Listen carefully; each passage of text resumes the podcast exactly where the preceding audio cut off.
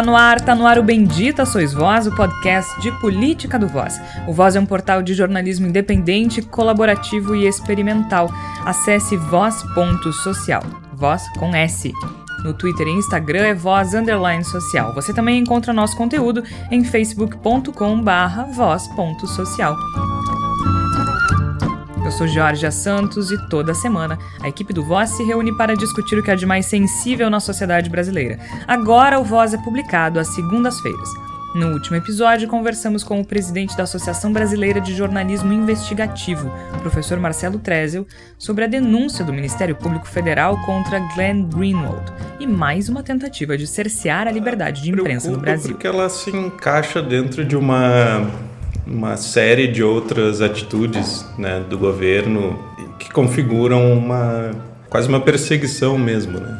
Você pode ouvir os episódios anteriores do Bendita Sois Voz no nosso site, voz.social, ou em outras plataformas de áudio como Spotify, iTunes, Castbox e SoundCloud. eu que quis, ninguém me obrigou a nada, porque quando duas pessoas se amam, não tem ninguém que se. Neste episódio, vamos falar sobre relacionamentos abusivos e o quanto isso precisa ser discutido na sociedade brasileira. A desinformação ficou escancarada na última semana, quando Michelle Schlosser pediu autorização para beijar o namorado. O problema? Lisandro Rafael Posselt, de 28 anos, estava sendo julgado por tentativa de feminicídio contra a própria Michelle. Em agosto do ano passado, após uma discussão, ele disparou sete vezes contra a namorada. Acertou dele, cinco ele sempre gostou de mim. Claro, foi um ato que chocou todo mundo, que ele atirou em mim. Foi um ato na hora que ele estava super nervoso, porque eu e ele batemos boca, sabe? Ele foi eu condenado ofendi... a sete anos de prisão pelo Tribunal do Júri em Venâncio Aires, no Rio Grande do Sul. Ele estava preso desde o dia seguinte ao crime, mas vai permanecer em liberdade, pois não possui antecedentes e a pena foi menor que oito anos. Sentar, conversar, se acertar, que a gente já tá de bem, graças a Deus. E, e é o amor, né? A gente não manda no coração. O julgamento no Tribunal das Redes Sociais, o julgamento foi bastante rápido, mas mais com relação à atitude de Michele do que de Lisandro. O amor venceu, diziam alguns. Mulher gosta de cafajeste, ela é doida, essa gosta de apanhar, diziam outros. Não tem amor próprio. Quem sou eu para criticar o amor? O melhor de todos. Da próxima vez que acontecer, sim, porque vai acontecer novamente, espero que ela se lembre disso e não invente de ligar para a polícia pois a partir do momento que beijou quem tentou lhe matar, ela jogou no lixo o trabalho da polícia e da justiça. No final das contas, é a demonstração do quanto é difícil quebrar um ciclo de abuso e violência e quanto é difícil entender isso.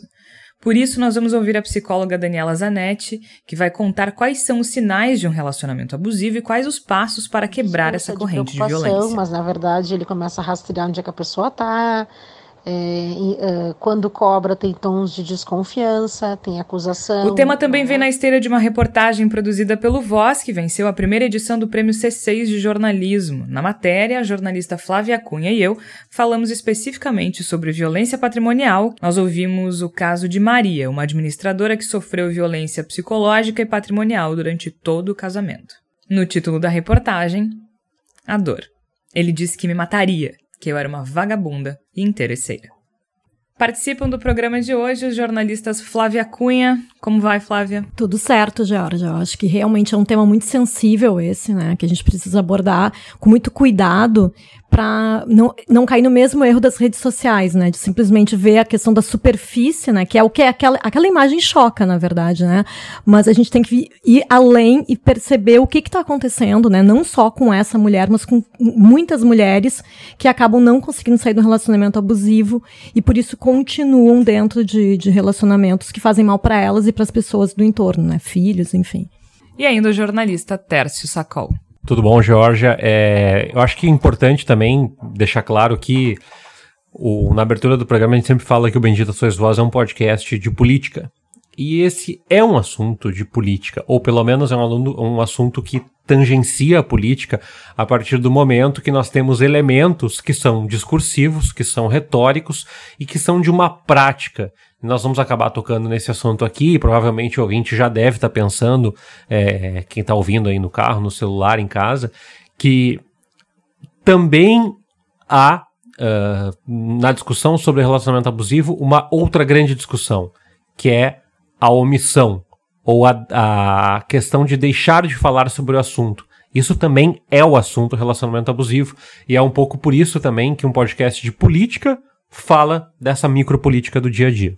Até porque no Ministério da Mulher, da Família e dos Direitos Humanos, a gente vê pouco movimento no sentido de proteger essas mulheres vulneráveis. E é por isso que hoje a gente vai dividir o episódio em três partes. O primeiro a gente vai falar, na primeira parte, a gente vai falar do caso em si, né? Que nos traz um panorama do quanto a desinformação impera quando o assunto é relacionamento abusivo e violência doméstica. Nós vamos ouvir a psicóloga Daniela Zanetti, que vai explicar como se identifica uma relação abusiva e o que se pode fazer para sair dela. Na segunda parte, uma reportagem do Voz que mostra os traumas da violência patrimonial no casamento. Na terceira etapa, como isso respinga na sociedade, como dizia o Tércio, desde o discurso conservador que culpa a mulher, até mulheres que se dizem feministas, mas não entendem a mulher que perdoa o agressor. E ainda, é claro, a palavra da salvação. Agora, o caso que a gente testemunhou na semana passada, ele é bastante chocante, né, gente? Porque afinal de contas, se a gente pegar e jogar no Google, assim, as, as expressões, a gente vê o título das reportagens como aqui em Gaúcha ZH, vítima beija réu antes de condenação por tentar matá-la em Venâncio Aires. Mulher foi ferida por cinco tiros em agosto do ano passado. O caso é bastante complexo. O Lisandro e a Michelle namoravam há mais de um ano, se eu não me engano, um ano e meio até o, o, o ocorrido em agosto do ano passado. Segundo a investigação, o casal discutiu na Praça de Venâncio Aires no ano passado, em 14 de agosto de 2019, na presença de amigos do casal. Depois dessa briga, o Lisandro sai do local e retorna conduzindo uma motocicleta. Ele se aproxima de forma uh, bastante agressiva. Os amigos percebem que tem algo errado, empurram a Michelle para dentro do carro. E no instante em que eles empurram ela para dentro do carro, Lisandro começa a disparar pelo vidro traseiro. Ele deu sete disparos, cinco acertaram a vítima. Ela chegou a ser internada se recuperou dos ferimentos. No dia seguinte, ele foi até a delegacia acompanhado de um advogado, entregou a arma usada no crime e desde então ele estava preso preventivamente. E aí a gente vê algumas situações, né? Enquanto Lisandro estava preso, a Michelle chegou a pedir medida protetiva, por exemplo. Até que chegou o momento do julgamento em que ela pede permissão para beijar o agressor e dizer que o perdoava, e logo depois, então, prestar o depoimento. Eu sempre gostei dele, ele sempre gostou de mim. Claro, foi um ato que chocou todo mundo, que ele atirou em mim.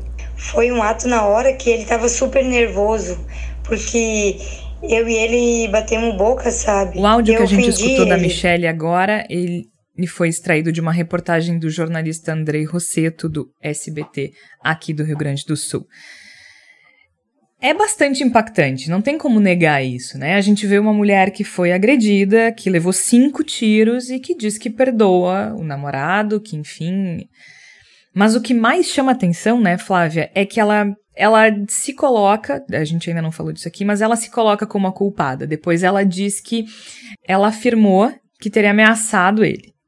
Né? Ela diria para a polícia que seria vítima de agressões. E aí ele se incomodou buscou uma arma e atirou e ela ainda se sente culpada.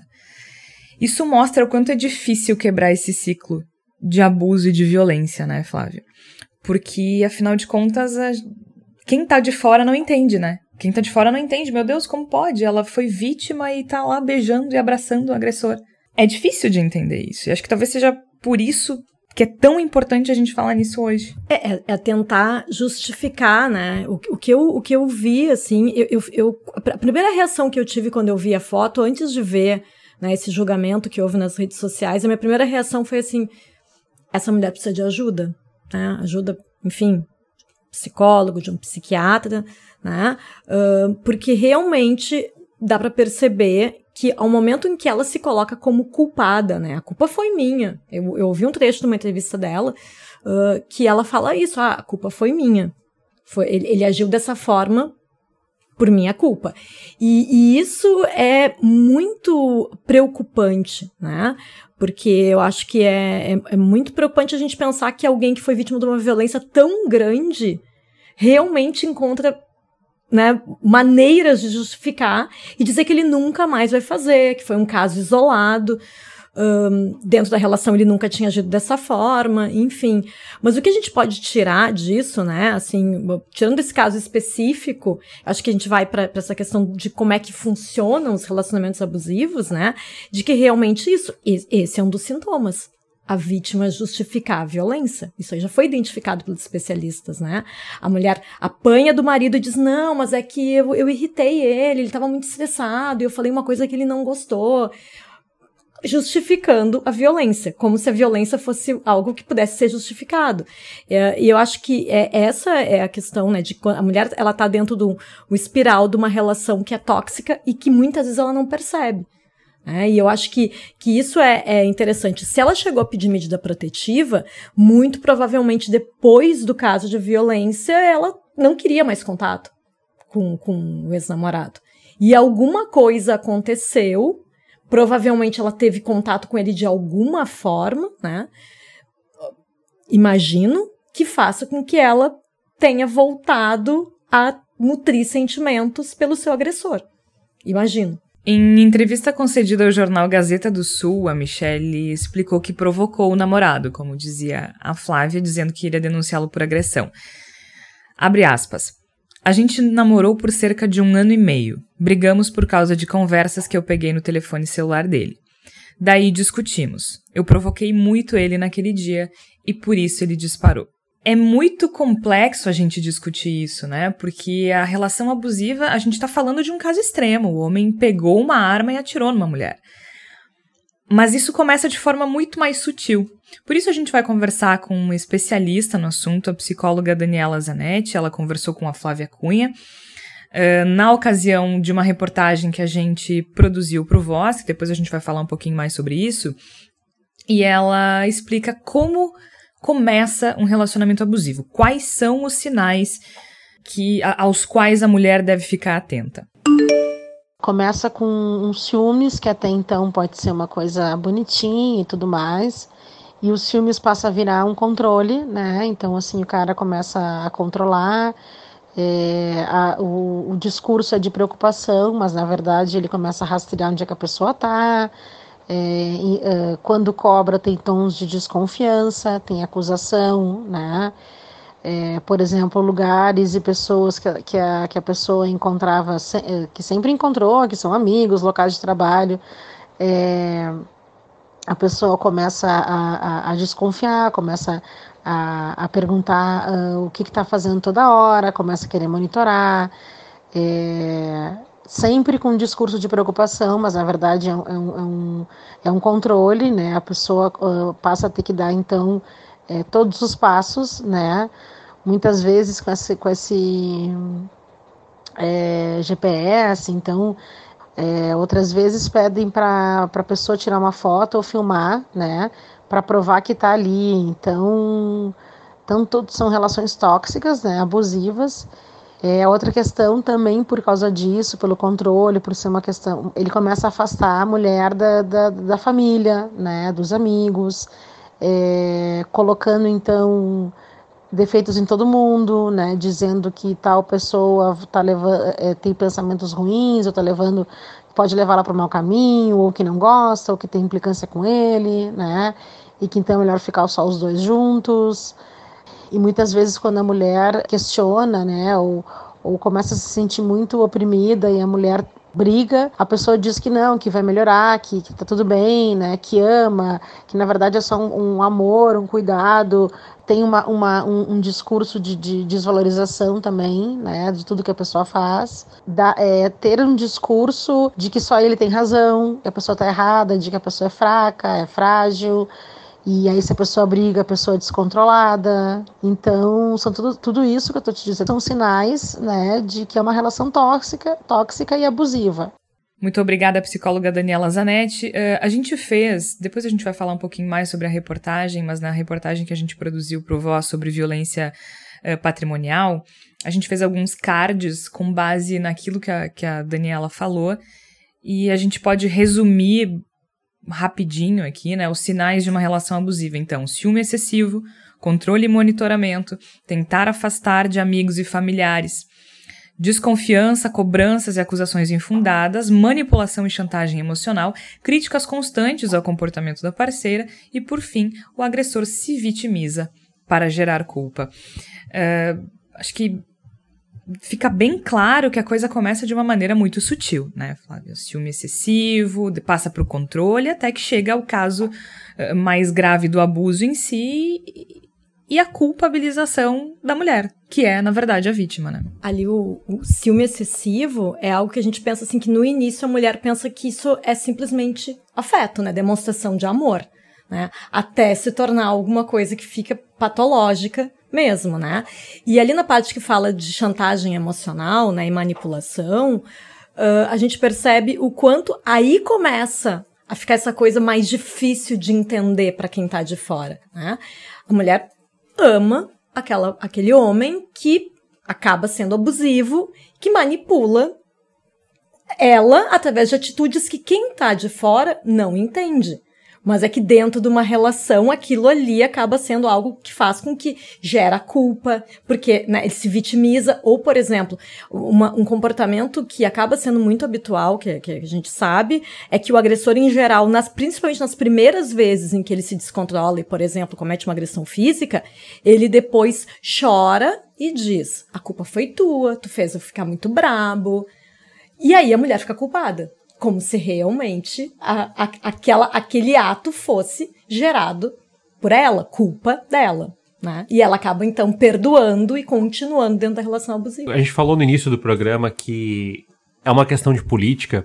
E é, é uma questão de política, porque tudo que envolve uma construção social, tudo que envolve um problema social merece atenção das esferas governamentais ou das esferas políticas. Não, não estamos dizendo aqui que a causa é o governo Bolsonaro ou o conservadorismo no Brasil, mas estamos dizendo que isso se reverbera quando há um discurso autorizando. Né? Se há autoridades públicas dizendo isso, então eu também posso fazer. O Nexo Jornal fez uma reportagem no ano passado, em agosto do ano passado, e entre outras coisas, eles compartilharam uh, as, o passo a passo do Ministério Público do Estado de São Paulo de uma cartilha chamada Namoro Legal. Isso é política pública. Do Ministério Público, mas é uma política pública. E eles falam algumas coisas que vocês já colocaram na reportagem, outras é, de, talvez de forma um pouco até mais, uh, mais rudimentar, porque eu imagino que o Ministério Público tenha acessado públicos que muitas vezes o jornalismo não consegue uh, acessar, pessoas que não têm hábito de leitura, não têm hábito de consumo de informação. E o primeiro passo é confiar na atitude, não nas palavras. O segundo é ter um espaço próprio. O terceiro é não aceitar o código da boa namorada, que é o que vocês estavam falando agora da ideia de que é, eu deveria, né? A tirania do deveria, poderia ter feito tal coisa. Manter a chave da sua vida, ter uma vida fora do relacionamento, atentar para a montanha russa de emoções. Amor não é tudo. E, e aí tem um outro dado, a gente vai acabar entrando nisso, é, mostrando então que muitas vezes as mulheres não associam a ideia de violência a quem elas conhecem. Violência é o estranho, violência é o de fora. talvez a gente tenha que entranhar isso um pouco mais, é, porque tudo isso que a gente está falando aqui, esse caso que vocês trouxeram e, e, e essa repercussão nacional, tem muito a ver com jogos de poder. Eu acho que esse é um ponto de partida importante. É, não existe uma violência num relacionamento abusivo se há equilíbrio de poder, ou pelo menos não nesse, nesse tom que nós estamos colocando aqui. Então, tudo parte de uma relação de poder, de alguém se entender como mais, como maior, como mais importante, como mais poderoso. E, de novo, é uma discussão pública por quê? Porque, como nós vamos falar aqui ao longo do programa, tem milhões de mulheres passando por isso. Não é no Brasil, é no mundo inteiro. E isso acaba sendo uma questão muito maior do que esse caso pode pressupor. Tanto é no mundo inteiro é, que em março de 2019 o chefe, é, o secretário-geral da ONU, né, o Antônio Guterres, ele alertou para um retrocesso nos direitos das mulheres no mundo. Né? Então, é, relacionado a uma, a uma série de coisas na reunião da Comissão da Condição da Mulher, é, em março do ano passado também, 9 mil ativistas participaram. E todo mundo concorda que em todo mundo há um retrocesso nos direitos para as mulheres. Esse retrocesso é profundo, generalizado e não dá sinais de que, de que vai ser uh, interrompido. E, e, aí a gente pode citar uma série de coisas, né? As mulheres que se candidatam a cargos políticos e as defensoras de direitos humanos enfrentam um aumento da violência. Uh, em, alguns países aumentam os casos de feminicídio. No local de trabalho, as mulheres têm 26% menos chances de ser contratadas que os homens, e menos de um terço dos gerentes é, é mulher, mesmo que sejam tão bem preparadas ou mais, né? Uh, tudo isso a gente está tirando essas informações da Organização uh, das Nações Unidas e também da Organização Internacional do Trabalho, né? E até mesmo os governos que são importantes defensores dessa agenda, ou deveriam ser, não apoiam suas palavras com ações. Porque também tem isso, né? A gente está falando, no caso do Brasil, de um governo que é misógino na essência. O Ministério da Mulher, da Família e dos Direitos Humanos é comandado por uma pessoa que seguia pela pauta religiosa e conservadora. Mas mesmo em outros países em que há governos progressistas, esses governos não acompanham o discurso com ações. Né? Então, também, eh, eh, como disse o Tércio, não, não é um problema pontual. Mas uma coisa que eu acho que a gente precisa ressaltar antes de entrar na pauta política, uh, entrando no, já na segunda parte do programa e falando um pouco sobre a nossa reportagem, é que a gente associa relacionamento abusivo com violência física né? Tanto que esse foi uh, o nosso gancho para o programa de hoje.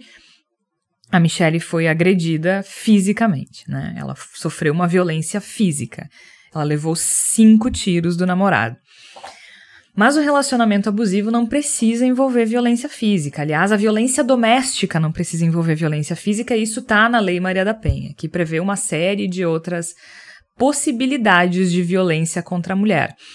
E, e a gente fez uma reportagem nesse caminho, né? A gente falou sobre violência patrimonial e violência uh, psicológica, porque a gente considera importante abordar esses temas que no Brasil são negligenciados. Tanto nos Estados Unidos, 99% dos casos de violência doméstica incluem o que se conhece por violência patrimonial, que ocorre quando o parceiro utiliza o dinheiro para controlar a mulher. No Brasil, não existem dados compilados sobre esse crime que está previsto na Lei Maria da Penha. Uh, então a gente fez uma reportagem mostrando que um passo importante para a superação de um relacionamento uh, abusivo e, uh, é a, a educação financeira, né? E como prática de combate à violência patrimonial. Mas mais do que isso, é um alerta para o fato de que a violência ela não é só física, né? Uma mulher não precisa apanhar para ser vítima de violência doméstica. Tem um caso bem simbólico de um deputado que é, falou para uma deputada no passado que ele não estupraria ela porque ela não merecia. E essa é a simbologia da violência. E não importa, de novo, não interessa as falas do, da interlocutora, não interessam as bandeiras políticas. A questão toda que, que eu acho que tu trazes, Jorge, com pertinência, é que a violência ela, ela emerge de, de uma série de formas. E aí eu queria trazer um pouco desses dados da vitimização das mulheres no Brasil, uma pesquisa do Fórum Brasileiro de Segurança Pública com o Datafolha. É, tem vários números é, que são importantes aqui, mas o que eu gostaria de trazer são do, dois números principais. O primeiro é as mulheres que sofrem assédio não necessariamente são de escolaridade baixa, como a gente pode pressupor. Inclusive, segundo essa pesquisa, é, mulheres com ensino médio ou superior relatam maiores níveis de assédio na, na pesquisa, ou seja, sofrer um relacionamento abusivo ou sofrer violência de qualquer ordem não está associada à renda, está associada à cor, porque mulheres negras sofrem mais violência do que mulheres brancas, mas principalmente 76,4% das mulheres que sofreram violência afirmam que o agressor era alguém conhecido. Isso é um crescimento de 25% em relação a 2016. Ou seja, nós estamos celebrando com o ministro Sérgio Moro melhores índices de violência, melhores índices de é, criminalidade no Brasil, mas existem outros tipos de violência que estão se incrementando dia a dia. E talvez a gente esteja celebrando que há menos carros furtados ou que há menos lojas arrombadas, mas é, para fins de um, um, contrato social que a gente quer exercer, que tipo de Brasil a gente está construindo, é extremamente endêmico dizer que. Agora eu estou tirando o termômetro pelo que eu conheço, de muitas meninas que estão com receio. Com receio de ir a uma balada sozinha, com receio de pegar um Uber sozinhas, com receio de ficar na parada do ônibus depois da faculdade sozinhas. Por quê? São ameaçadas, ouvem cantadas ou podem sofrer algum tipo de ameaça física ou verbal. E aí, de novo, o que a gente está colocando é que essas políticas elas não têm só o papel de remediar as pessoas que já sofreram, mas é, é o construto. Se a gente parte do pressuposto que a nossa discussão sobre violência ela é para remediar, é para fazer com que essas pessoas que sofreram violência é, possam ser ressarcidas, não, não é. E de novo, a gente já falou isso em outros programas aqui. O governo sempre que fala de violência doméstica e fala nos moldes que tu falaste, Georgia, é, com viés religioso, com viés patriarcal, com viés autoritário, ele sempre fala no sentido de punir. Será que tá dando certo? Será que este criminoso que cometeu um atentado contra a parceira dele, será que a punição vai ser efetiva? Será que ele aprende com prisão, com encarceramento, com aprendizado com outros detentos? Será que essa é a lógica? Será que a gente constrói uma sociedade melhor com 150 mil homens presos a mais por violência doméstica? Eu não estou dizendo que não tem que prender. Sim. Mas o ponto é, será que isso esgota o assunto? E a minha percepção é não, e isso está caminhando para um colapso ainda maior.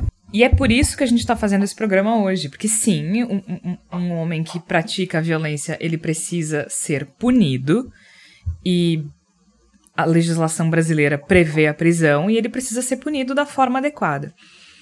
Mas se a gente não conversar sobre o que é violência e de que forma a violência doméstica acontece, ou a violência contra a mulher acontece, ela vai se reproduzir. Se a gente tem um presidente dizendo que agora presidente, né, dizendo para uma deputada que ela não merece ser estuprada porque ela não é bonita, qual é qual é a mensagem que a gente passa para todos os homens do Brasil?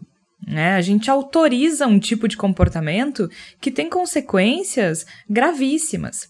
Até porque, uh, quando a gente fala, voltando de novo para a nossa reportagem aí, Flávia, primeiro foi uma reportagem que foi muito difícil de fazer, no sentido de que foi muito pesada, né, Flávia? Muito. É um tema muito sensível. A gente ouviu histórias que mexeram bastante com a gente, de, de violência doméstica e, e física, moral, patrimonial, sexual e tudo mais. Teve um reconhecimento nacional na última semana. Nós fomos vencedoras da categoria Impresso Online do Prêmio C6 de Jornalismo, da primeira edição do Prêmio C6 Bank de Jornalismo. Então nós ficamos muito felizes com esse reconhecimento, mas mais do que felizes com o reconhecimento, a gente ficou feliz porque com essa uh, repercussão nacional, a gente consegue ampliar a discussão sobre violência contra a mulher no Brasil. Porque, de novo, a gente sempre pensa em violência como a agressão física. Mas no caso da Maria, que era o case da nossa reportagem, né, Flávia, mais do que estar em um relacionamento abusivo, ela sofria com uma violência que não era do tipo física ou sexual, mas de outros tipos, a psicológica, moral e patrimonial. E segundo a Lei Maria da Penha, é, só para a gente explicar o que, que significa cada uma, né? Segundo a Lei Maria da Penha, a violência psicológica ela é entendida como qualquer conduta que cause um dano emocional e que tenha por objetivo, entre outras coisas, controlar a vítima por meio de ameaça, constrangimento, humilhação, insultos, ridicularização. Já a violência moral, ela diz respeito às ações que configuram calúnia, difamação ou injúria. E a patrimonial é qualquer conduta que configure uma retenção, subtração ou destruição parcial ou total dos objetos, instrumentos de trabalho, documentos, bens, valores, dinheiro, enfim, né? Qualquer coisa que a pessoa precise para se sustentar. Então, é muito importante a gente dar visibilidade uh, para essa reportagem, porque a gente está falando de um tipo de violência que é invisibilizada, né, Flávia? A gente costuma falar de violência física, mas milhares, milhões de mulheres no país sofrem com vários tipos de violência e na maioria das vezes dentro de casa, e nem sempre necessariamente por marido ou namorado, né, Flávia? Pois é, sabe quando, quando, quando eu ouvi a Maria, que era um caso que eu já sabia, e eu comecei a conversar com ela sobre a, a, a ideia que era da, do que a gente ia fazer para essa matéria, ela me disse que nunca tinha se dado conta. Ela não conhecia a questão da violência patrimonial, é uma coisa que realmente que tá na Maria da Penha, mas pouca gente comenta, né?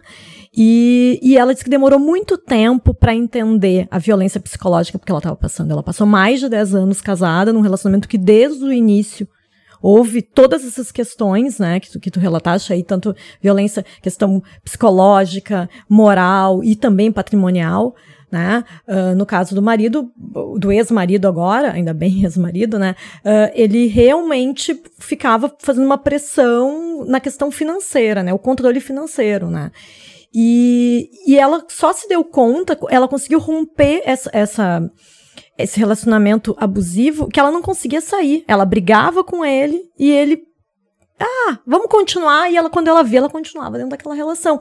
Ela, ela me disse que hoje em dia ela não entende como é que ela ficou tanto tempo.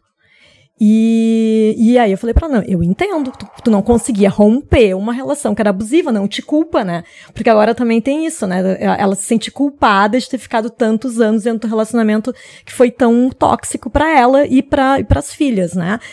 Uh, e eu acho que é interessante a gente pensar também que a violência patrimonial ela não é não, não se dá apenas com mulheres que têm uma condição financeira muito boa, né? A violência patrimonial ela pode se dar quando o, o marido diz para a mulher que se eles se separarem ele não vai dar pensão, por exemplo. Né? Ou que vai tirar ela de casa, ela não vai, não vai ter onde morar, a casa é minha, e aí tu vai morar na rua com, com nossos filhos. E aí a mulher acaba ficando dentro da relação, se sentindo refém, também pela falta de dinheiro. Né? Também é uma forma. A falta de dinheiro, é, é, a violência patrimonial, ela acaba sendo muito democrática nesse sentido. Ela é em todas as classes sociais. A gente talvez possa pensar que a violência patrimonial é só quem, quem tem muitos patrimônios, né? Talvez para vincular esse nome, mas não é o caso. É, eu acho que é um, que é um, é um tipo de, de violência silenciada e muitas mulheres passam por isso e nem identificam isso como uma violência. Essa ameaça, por exemplo, de não pagar pensão, por exemplo. Agora, eu quero convidar uh, os nossos ouvintes a fazer um pequeno teste. A Fundação Americana Purple Purse, que significa Bolsa Roxa, se dedica a quebrar o ciclo de violência por meio do empoderamento financeiro. Uh, é deles o levantamento que 99% dos casos de violência doméstica nos Estados Unidos envolvem o abuso financeiro. Como eu disse, a gente não tem né, esses dados no Brasil, e isso também é um problema, porque o Brasil ele ainda carece de dados no que tange a violência patrimonial e também psicológica e moral, né? A gente tem, de novo, a gente uh, não que não se deva falar sobre a violência física, óbvio que sim, né? Mas é importante a gente compreender como o espectro da violência doméstica e da violência contra a mulher é muito maior. Então a gente não tem informações sobre o número de casos no país. Uh, o dossiê Mulher 2018 do Instituto Patrícia Galvão é o que tem de mais concreto, e esse documento indica as, uh, as mulheres que as mulheres foram vítimas do. indica as mulheres que foram vítimas do crime no estado do Rio de Janeiro em 2017. E o principal tipo foi o dano, uh, dano ao patrimônio, né, que aparece em 50% dos casos, seguido da violação de domicílio e supressão de documentos. E uh, o texto, o dossiê Mulher 2018, ele também mostra que 43% dos casos ocorreram na casa da vítima. Né? Então, por namorados, maridos, ex-companheiros, enfim, familiares. E se forem somados os pais, padrastos, parentes e conhecidos, o número chega a 60%. Então, é, é muito complicado, né? Porque a mulher se sente sozinha e não tem. sente que não tem para quem recorrer.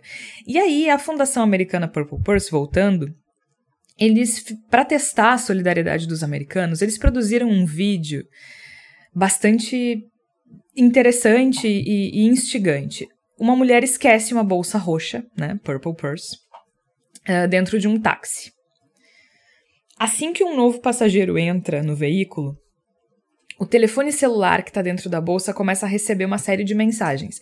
E eles deixam o telefone celular de uma forma bem visível para a pessoa poder pegar sem precisar mexer na bolsa, até pro caso de, ah, alguém esqueceu a bolsa aqui, vou pegar o celular, se a pessoa ligar, eu digo que tá comigo. Uh, e essas mensagens que o telefone começa a receber são ameaçadoras, supostamente do parceiro, da pessoa que esqueceu a bolsa. E mensagens bastante agressivas e insistentes. Em seguida, a mulher liga para o próprio aparelho em busca dos pertences Uh, e aí as pessoas combinam de entregar a bolsa de volta. E qual é o objetivo do vídeo? Ver a reação das mulheres, das pessoas, se as pessoas vão oferecer ajuda. Uh, no vídeo produzido pela, pela Purple Purse, todo mundo conversa com a mulher, né? As pessoas que eles escolheram colocar no vídeo, mas nem todo mundo ofereceu ajuda. E é, é, interessante a gente pensar nisso, né? Se a gente perceber que alguma pessoa conhecida ou não conhecida, se alguma pessoa que cruzar o nosso caminho está sendo ameaçada de alguma forma, a gente precisa oferecer ajuda. E a gente precisa entender que sem essa ajuda, a mulher não vai conseguir sair. A gente vai ouvir agora mais um pouquinho da psicóloga Daniela Zanetti. Ela vai explicar de que forma, quais são as possibilidades que uma mulher tem para sair do ciclo de um relacionamento abusivo o que, que a gente começa a trabalhar, né? Começa a trabalhar é, principalmente a, a, autoestima, né? Tem todo um, um trabalho em cima da, da, da autoestima, da, da, recuperação de, de autovalorização, né? Da pessoa é, poder se dar conta do que, que é dela, o que, que é do deste companheiro, que então fez ela pensar que, que ela era, enfim. E, e daí a gente vai mostrando evidências, né? Que, que comprovam que tem algumas coisas que, que, estão, que estão demais, né? E, e aí trabalhando bem a, a parte de independência também, né? Uh, emocional, principalmente, lógico, né? Porque primeiro ela precisa conquistar uma independência emocional para depois, junto com isso, a, a independência financeira, né? É claro que isso leva um tempo, porque, como, como eu te falei antes, na maior parte das vezes, assim, a mulher ou parou de trabalhar ou tem uh, menos condições, uh, bem quando envolve bem a questão financeira, né? Então a gente vai trabalhando isso para que ela se recoloque, para que vá é, pensando em, algum, em outros projetos, né? E, mas principalmente se fortalecendo, né? O, o fortalecendo bem o indivíduo para que ela possa se dar conta e possa começar a se encorajar a, a, dizer não e a dar limite para esse companheiro. E nisso a gente vai, vai, vai montando estratégias, né? Estratégias que ajudem a, a essa pessoa a sair dessa relação. Muito obrigada, Daniela, que participou conosco do episódio de hoje. Agora, fica bastante claro, né, gente, que a forma, o caminho para sair de uma relação abusiva, a mulher não sai sozinha.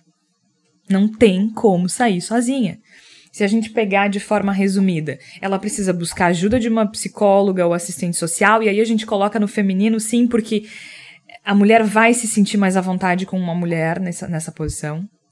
Trabalhar autoestima e independência emocional aí com ajuda. Com a mulher fortalecida, poder criar estratégias práticas que levem à independência emocional e depois financeira, no caso da violência patrimonial retomar os vínculos rompidos por pressão do parceiro e aí tentar, porque tem, tem isso, né? Às vezes a família se afasta ou a família não acredita, né? A mulher diz que é vítima e a família não acredita. E estabelecer limites para o ex-parceiro que, que cometia abuso. Então, não tem como sair disso sozinha. E se alguém tiver alguma dúvida, se alguém achar que uma mulher que, que não consegue sair é fraca, ou que a menina que beijou o agressor é uma imbecil, eu recomendo um outro teste da Purple Purse. Um, é, é bastante interessante, tá? Porque para quem olha a situação de fora, pode parecer impossível que uma mulher não se afaste de alguém que agrida diariamente, né? Que a faça sofrer, que a humilhe, insulte. Mas a violência ela paralisa, seja ela psicológica, moral, patrimonial, física. E e no caso da patrimonial, além das chantagens emocionais e ameaças, ainda tem a coisa da supressão de documentos, a limitação do acesso de recursos, que aí sim a mulher vai sair como, né? Como é que ela vai sair de casa? Como é que ela vai procurar ajuda? Então, no site da Purple Purse, os visitantes eles são convidados a assumir o papel da vítima. Como é que isso acontece? Numa situação de violência doméstica, durante uma experiência de realidade virtual chamada Trapped, que significa hum, livremente presa, né? Uh, e o nome da experiência é Trapped. Descubra por que vítimas de violência doméstica não podem sair de casa. A gente fez o teste para reportagem e assim que a experiência começa, o visitante ele assume o papel de uma mulher de 33 anos que é dona de casa, tem filhos e é casada desde o final da faculdade. Nos últimos anos, o estresse do trabalho, segundo o texto, transformou o temperamento do parceiro de ciumento, aí voltamos para os sinais, né, para controlador, até que chegou o ponto da agressão física. Ela já não se sente mais segura na própria casa, e aí aí começam as escolhas de quem tá na posição dela, né? No, a primeira vez a pessoa pode escolher entre sair ou permanecer. Uh, nós clicamos no botão que indicava a saída e imediatamente apareceu a dúvida: para onde você vai? Uma das opções era família e foi a que nós escolhemos. Em seguida surgiu o seguinte texto: 65% das mulheres americanas não acreditam que sua família saberia se elas estivessem em um relacionamento abusivo. E aí a experiência continua e é aterrorizante, assim, né? Ver os dados e, e, e assim, aliás, tá lá no, no, no, nosso site, é só clicar na reportagem especial. Ele disse que me mataria, que eu era uma vagabunda interesseira, esse é o título da reportagem.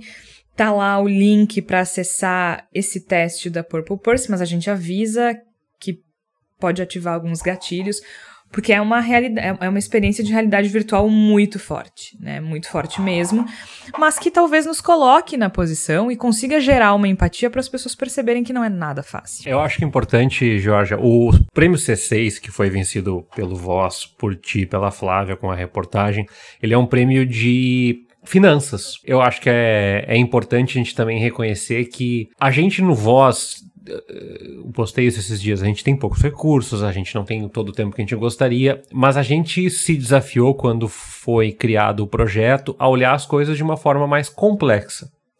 Então, economia não é só economia, violência não é só violência, política não é só política. Tudo está interconectado. E eu acho louvável o prêmio ter vindo para o Voz, mas acho muito louvável a equipe que avaliou a reportagem ter tido a sensibilidade de entender que finanças não é um assunto descolado da realidade social e da violência. Existiam outras reportagens concorrendo, os, os, veículos que concorriam com voz eram Folha de São Paulo e Valor Econômico, que faziam referência a, a, finanças estrito senso, digamos assim, né, mais aplicado. Mas acho que é importante a gente começar a trazer essas discussões, porque muitas vezes a gente pega e diz, ah, hoje o programa é sobre cultura. Então, como é de cultura, a gente não vai falar de economia. Não, as coisas não estão separadas, né? É, as coisas estão interconectadas.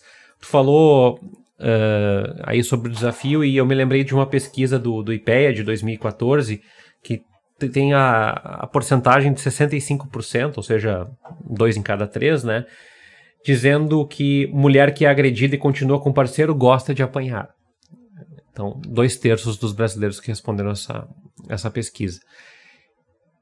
Eu não sei se esse número diminuiu, eu acho que talvez tenha aumentado, e, e segundo a eleição do Bolsonaro, isso corroboraria, corroboraria alguns valores, mas eu acho que é muito importante a gente trazer a discussão de que uh, quando a gente faz um programa sobre isso, a gente não tem a ambição de dizer quem está as mulheres devem fazer isso ou as autoridades devem fazer isso, mas de alertar que a gente não deve começar a se preocupar com isso como uma rotina. Eu vejo muito recorrentemente pessoas jovens é, afirmarem que não se metem nos problemas alheios, mesmo sabendo, né, que a colega de trabalho, a amiga, a vizinha está passando por um relacionamento que tem indicativos de ser abusivo. Já ouvi muitas pessoas dizer que não chamariam a polícia por ter receio do que pode acontecer com elas. Bom, tu não tem receio do que pode acontecer se tu não chamar a polícia também, né? Já ouvi pessoas muito esclarecidas, entendidas como progressistas, alinhadas a liberalismo ou à esquerda, dizendo que uh, as pessoas têm a liberdade de continuar nos relacionamentos se elas se sentirem à vontade para isso. E a gente está deixando claro aqui que não se trata de se sentir à vontade, se trata de não perceber o que é a vontade e o que não é a vontade. E aí eu reforço ou termino a minha fala dizendo que é muito importante que a gente disponibilize acesso à população em contrafluxo ao governo a questões de saúde mental.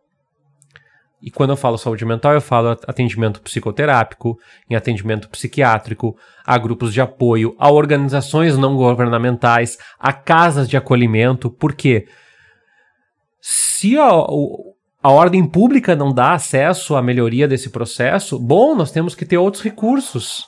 E, infelizmente, a ausência de dados sobre violência patrimonial mostra que a gente está indo num caminho, ou num não caminho, muito perigoso aqui, que é silenciar, fechar os olhos para ver se o assunto desaparece. E ao que tudo indica, pelos dados e experiências que a gente está relatando aqui, ele não só não desapareceu, como ele está é, eu não tenho dados para dizer que está aumentando, mas ele está ficando mais visível. A gente só que está silenciando no dia a dia. E aí, juntando um pouco do que a gente falou, tanto do caso da Michelle, que beijou o namorado que tentou matá-la, quanto no caso da violência patrimonial que a gente vinha falando agora, é, a reação das pessoas, né? E o Tércio também falou que a, qual era o percentual? 66%. Que 66% dos brasileiros acreditam que a mulher que volta merece apanhar, né? Porque gosta de apanhar. Isso, isso reflete para mim dois discursos, como a gente falou, e aí se encaminhando para a terceira e última etapa do, do nosso episódio. A gente tem, de um lado, um discurso conservador que culpa a mulher, né, no sentido do comportamento pré-violência, né, que, que aí é um pouco do discurso da própria Michelle, dizendo que se ela não tivesse se comportado mal, ela não teria sofrido a violência. Mas, por outro lado, também tem o comportamento de algumas mulheres progressistas que entendem que Aí é na linha do não se dar o respeito, né? Que, poxa vida, ela apanha, ela consegue a justiça e ainda assim ela volta para ele. Que isso é um desserviço a todas as mulheres. E a forma como isso respinga na sociedade é mais uma prova do quanto a gente precisa falar sobre a complexidade de um ciclo de relacionamento abusivo, né, Flávia? Porque assim, esse discurso de culpar a vítima, ele permeia todo tipo de violência contra a mulher, né? É, eu, eu fico muito triste de, de ver feministas, vi algumas se posicionando e realmente culpando a Michelle nesse caso, de não ter a sororidade, né? Se fala tanto em sororidade, nesse caso, uma pessoa que está claramente enfim, abalada, né, emocionalmente, para não dizer outra palavra, né, mas assim, eu, eu acho que é interessante a gente não julgar as pessoas, né, e também, assim, ela não fez, foi um desserviço ao, ao feminismo, eu, já, eu vi algumas pessoas falando nesse sentido, mas assim, ela, dentro ali, ela, ela não tá pensando dessa maneira, né, a gente de fora do caso analisa dessa forma macro, né, a gente analisa dessa forma que envolve política, que envolve a questão do feminismo, que envolve a sociedade, ela ali é a vida dela, ela não tá pensando nisso, é o sentimento dela pelo ex, que agora parece que, voltaram, enfim, que, é, que era abusivo. Então, assim, a, a, na, na hora, ninguém é ativista dentro da sua relação, né? Acho que é, é, isso que é importante da gente pensar, né? Mas o Tércio tava, tava comentando sobre essas, essa questão das pessoas não quererem se meter, né? Tinha um ditado popular uh, que era em briga de marido e mulher, não se mete a colher, né? E até se tentou ter uma campanha, uma época, dizendo que, se, que tinha que se meter a colher quando se vê alguma questão de violência, né? Mas é, é importante a gente pensar que, a, que no, no, no, Código Penal, que foi feito em 1940 no Brasil, a mulher ainda era vista como propriedade do marido, né? A gente está falando de 80 anos atrás, não é uma coisa histórica super antiga, né? E a gente percebe que se a gente está num Brasil que é mais conservador, é, é, evidente que essas, essa questão mais retrógrada acaba voltando, né? Em que, então, se existe esse tipo de relativização do que é violência ou do poder do marido dentro do relacionamento. Porque é isso, né? Até bem pouco tempo atrás, não existia estupro marital. Né? O homem podia né, ter, fazer, ter relações sexuais com sua esposa porque era obrigação dela. Né? Uh, alguns juristas uh, ainda, né, de uma forma mais contemporânea, eu fiz algumas pesquisas em 2012. Alguns diziam que a mulher tinha que ter uma boa justificativa para não ter relações sexuais dentro do casamento. Não podia ser por capricho.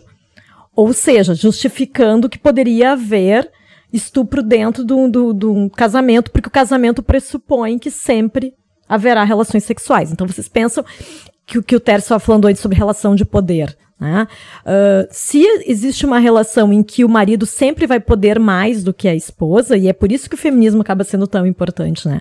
O feminismo trata sobre igualdade, igualdade também dentro das relações. De, dentro, dentro de uma relação em que a mulher pode discordar do marido e de repente falar, inclusive, de uma forma um pouco mais exaltada, e ele não revidar com uma porrada, porque dentro da relação, a relação é entre dois iguais, a pessoa se, se, enfim, ficou braba, falou alguma coisa e tá tudo bem. O cara, no máximo, responde no mesmo tom e parou por ali. Não é a mulher provocou o marido, ele encheu ela de porrada e tá tudo certo, né? Ou então, a gente ouve da nossa casa um casal brigando e diz: ah, não, não vou me meter, isso aí é entre eles, né? E aí depois pode acontecer uma coisa mais grave e, né, de quem é a responsabilidade também é de quem, de quem ouviu, né? E, e eu vou pedir permissão aqui para vocês para falar de um, de um caso que aconteceu comigo, não foi dentro de um relacionamento amoroso, mas foi dentro da minha família. Uh, foi antes da Lei Maria da Penha, foi no, no ano de 1993, eu era adolescente. E eu passei por um caso de agressão pelo meu irmão, ele me bateu bastante, né? E, e eu fui, eu tava sozinha em casa com ele, e eu fui fui para delegacia, fiz, a, fiz um boletim de ocorrência. Numa época, lembrando, né, numa época em que não existia a Lei Maria da Penha, que não se falava sobre direito da mulher, em que não se, não se tinha esse discurso na pauta. Mas a minha reação instintiva, numa época em que não tinha celular e que eu estava sozinha em casa com alguém que estava me agredindo, foi buscar apoio da, da polícia, né? Um, e no dia seguinte, quando eu falei com meu pai e com a minha mãe, que, que, que eram separados, uh, os dois, de formas diferentes, me deram a entender que eu estava errada em pedir ajuda. Que não precisava, que era só uma briga entre irmãos, que, que não tem. que não teria. que não teria por que envolver a polícia, né? Afinal de contas, nós. É, classe média, né? Que essa coisa de polícia é não é para quem tem um pouco mais de dinheiro, né? Uh, mas assim, o interessante é que com essa minha atitude, mesmo não tendo resultado em nada, a polícia nem, nem chamou meu irmão para prestar depoimento nem nada, mas ele nunca mais tentou me agredir. Porque ali eu coloquei um limite nele. Eu não aceito. Né? Não, não vou aceitar que tu me trate dessa maneira. Porque eu sou mulher ou porque eu sou mais jovem do que tu. Eu não sei o que, que se passava na cabeça dele, né, naquele momento, de achar que podia, que ele tinha direito né? Porque, ele, porque eu falei uma coisa que ele não gostou. Né? Então ele reagiu me agredindo.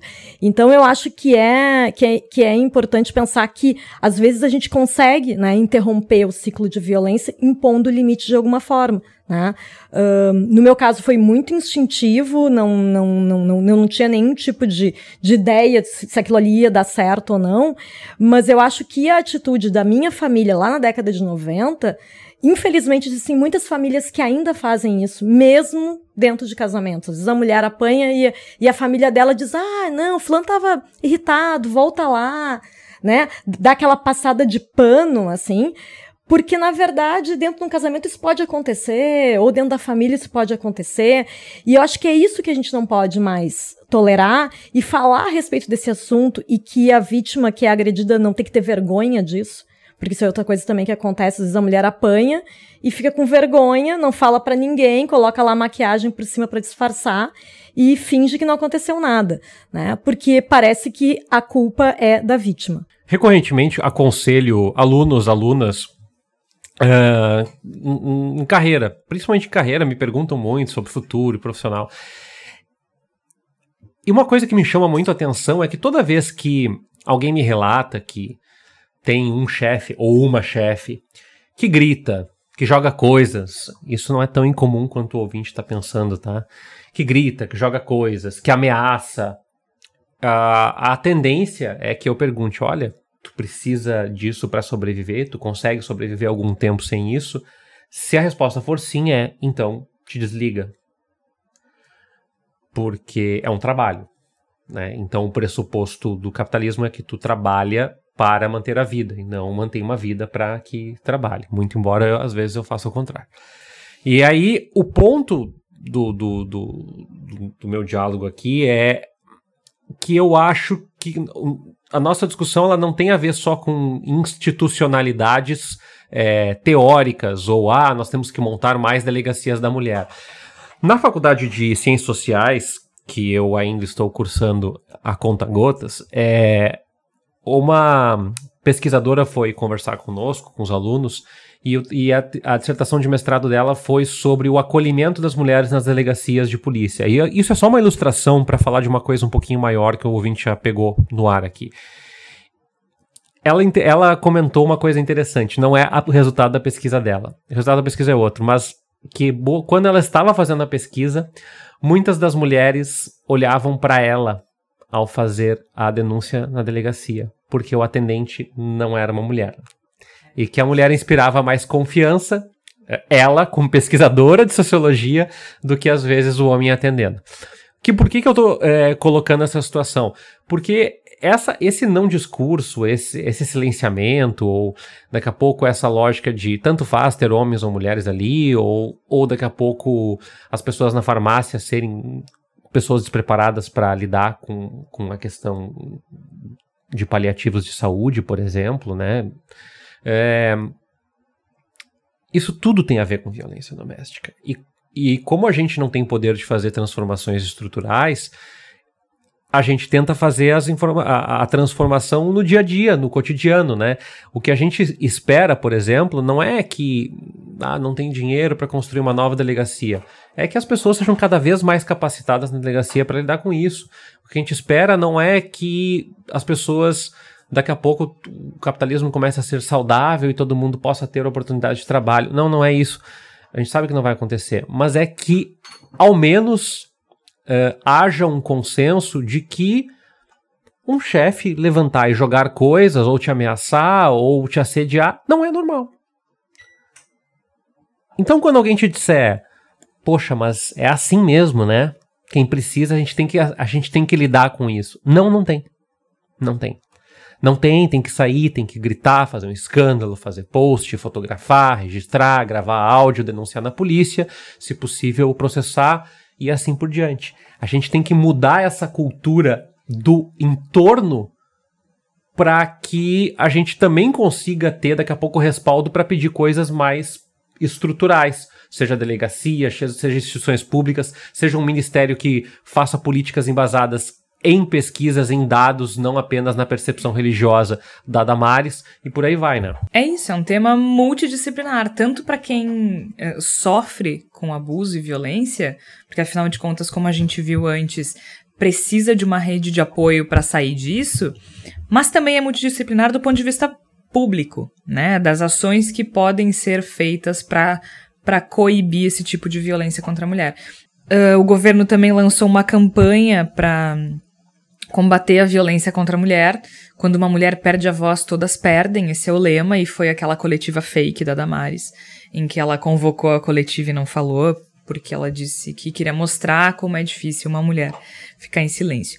Agora, não adianta ter determinadas ações positivas e, e seguir perpetuando uma narrativa que objetifica e diminui a mulher constantemente, né? Então, a gente não pode a gente já falou isso em zilhões de programas. Contexto, contexto, contexto. As coisas precisam ser contextualizadas. Eu não posso simplesmente dizer parabéns para o governo que lançou um programa com, para combater a violência contra a mulher se esse presidente eh, perpetua uma narrativa que diminui as mulheres, entendeu? Então, não, a, a gente não pode separar uma coisa da outra porque elas coexistem. De todo modo, eu acho que essa discussão que a gente faz aqui hoje, e, e tantas ativistas fazem, e influenciadores e influenciadoras fazem no Twitter e outras redes sociais, é muito importante para a gente criar uma noção do quanto é complexa a questão do abuso, quanto é complexa a questão da violência e o fato de que a violência não é só física. E a gente precisa discutir isso à exaustão. Por isso chegou o momento também da palavra da salvação. Na palavra da salvação de hoje, um livro, uma série e um filme. Começamos pelo filme. A gente traz uma indicação de um filme bem antigo, de 85. É horrível dizer que 85 é bem antigo, mas ontem eu descobri que o Gladiador tem 20 anos. E eu ainda tô um pouco traumatizada. Mas enfim, o filme é A Cor Púrpura.